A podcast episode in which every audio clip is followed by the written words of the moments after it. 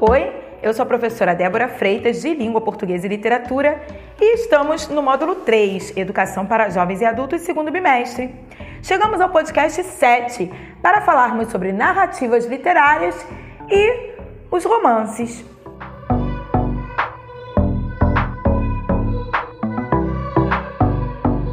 O que é prosear, hein? Prosear é falar em prosa.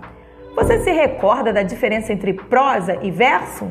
Hum, se não lembra, vamos relembrar agora.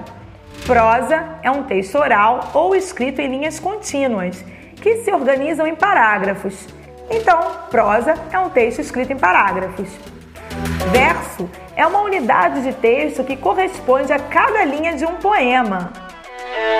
Grupo de versos, por exemplo, em um poema, é o que chamamos de estrofe. Na literatura, os textos em prosa são geralmente do gênero narrativo, aquele que conta uma história, que pode ser um romance, um conto, uma novela, uma crônica. Mas e a ficção? Bem, em nosso dia a dia é comum contarmos histórias verdadeiras ou imaginárias. Também podemos usar um fato real como ponto de partida e incrementarmos este fato com outros elementos que criamos, inventamos, transformando em um fato ficcional. Assim, quando falamos de narrativas literárias ou prosa de ficção, estamos nos referindo àquelas histórias que parecem verdadeiras porque uh, se aproximam da realidade, se baseiam na realidade e são, portanto, verossímeis, mas que foram inventadas pelo autor. As histórias são criadas pelo autor a partir de suas experiências de vida, de modo como ele vê a realidade que o cerca.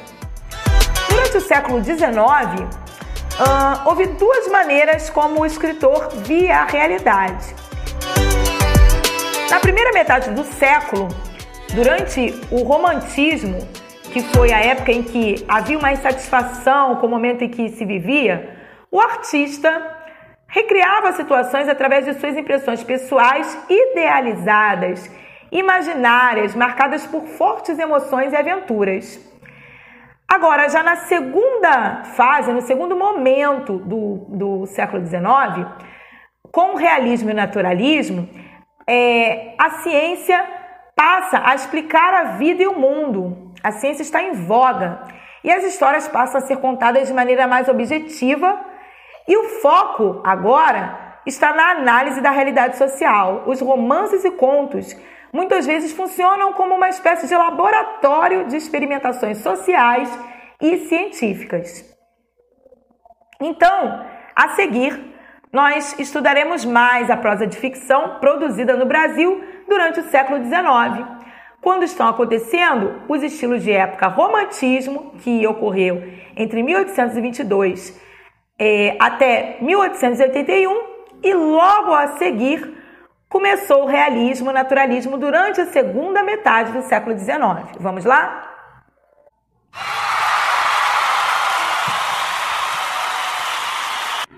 Então, falando sobre romances, o seu surgimento se deu e o seu ápice principalmente no período do romantismo.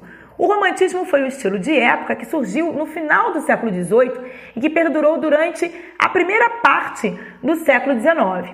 Influenciados pelos acontecimentos da época, os românticos adotaram uma visão de mundo contrária ao racionalismo e ao materialismo do século XVIII. Na verdade, o romantismo preocupou-se com o estado de espírito do homem no mundo e por isso passou a ter uma visão mais individual do homem, o eu no mundo, suas ansiedades, insatisfações, suas emoções e sentimentos. Ou seja, passou a se preocupar mais com a subjetividade, com a visão pessoal, com o eu. Portanto, os autores românticos va valorizavam o imaginário, as forças criativas do homem e, em suas obras, reproduziram o descontentamento do homem diante do mundo e da vida. As principais características são: uh, nos romances há detalhes de costumes uh, e de cor local, ou seja, o conjunto de aspectos particulares de cada região. Esses aspectos envolvem componentes geográficos, históricos e culturais. existe uma comunhão entre a natureza e os sentimentos dos personagens. Isto é, se chove, há o personagem triste, se dia ensolarado, há o personagem feliz. As narrativas envolvem um confronto entre o bem e o mal. Nas histórias românticas, os vilões são castigados, ora com a morte, ora com a prisão, ora com a solidão. Por isso, os personagens principais, os heróis da história, são descritos sempre como belos, com atitudes que mostram o bom caráter que possuem, como fidelidade, lealdade, bravura.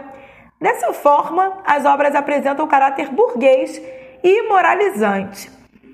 Claro que existem é, algumas algumas exceções, como por exemplo Corcunda de Notre Dame, de Victor Hugo, né, que é um nome muito importante do romantismo francês. Os personagens são descritos a partir de suas características exteriores, que irão representar suas características psicológicas. Por exemplo, os olhos são descritos para mostrar a pureza de caráter. Os cabelos definem a inocência ou a bravura. O físico de um personagem masculino herói equivale a de um cavalheiro medieval, bravo e forte. O romantismo resgata o passado.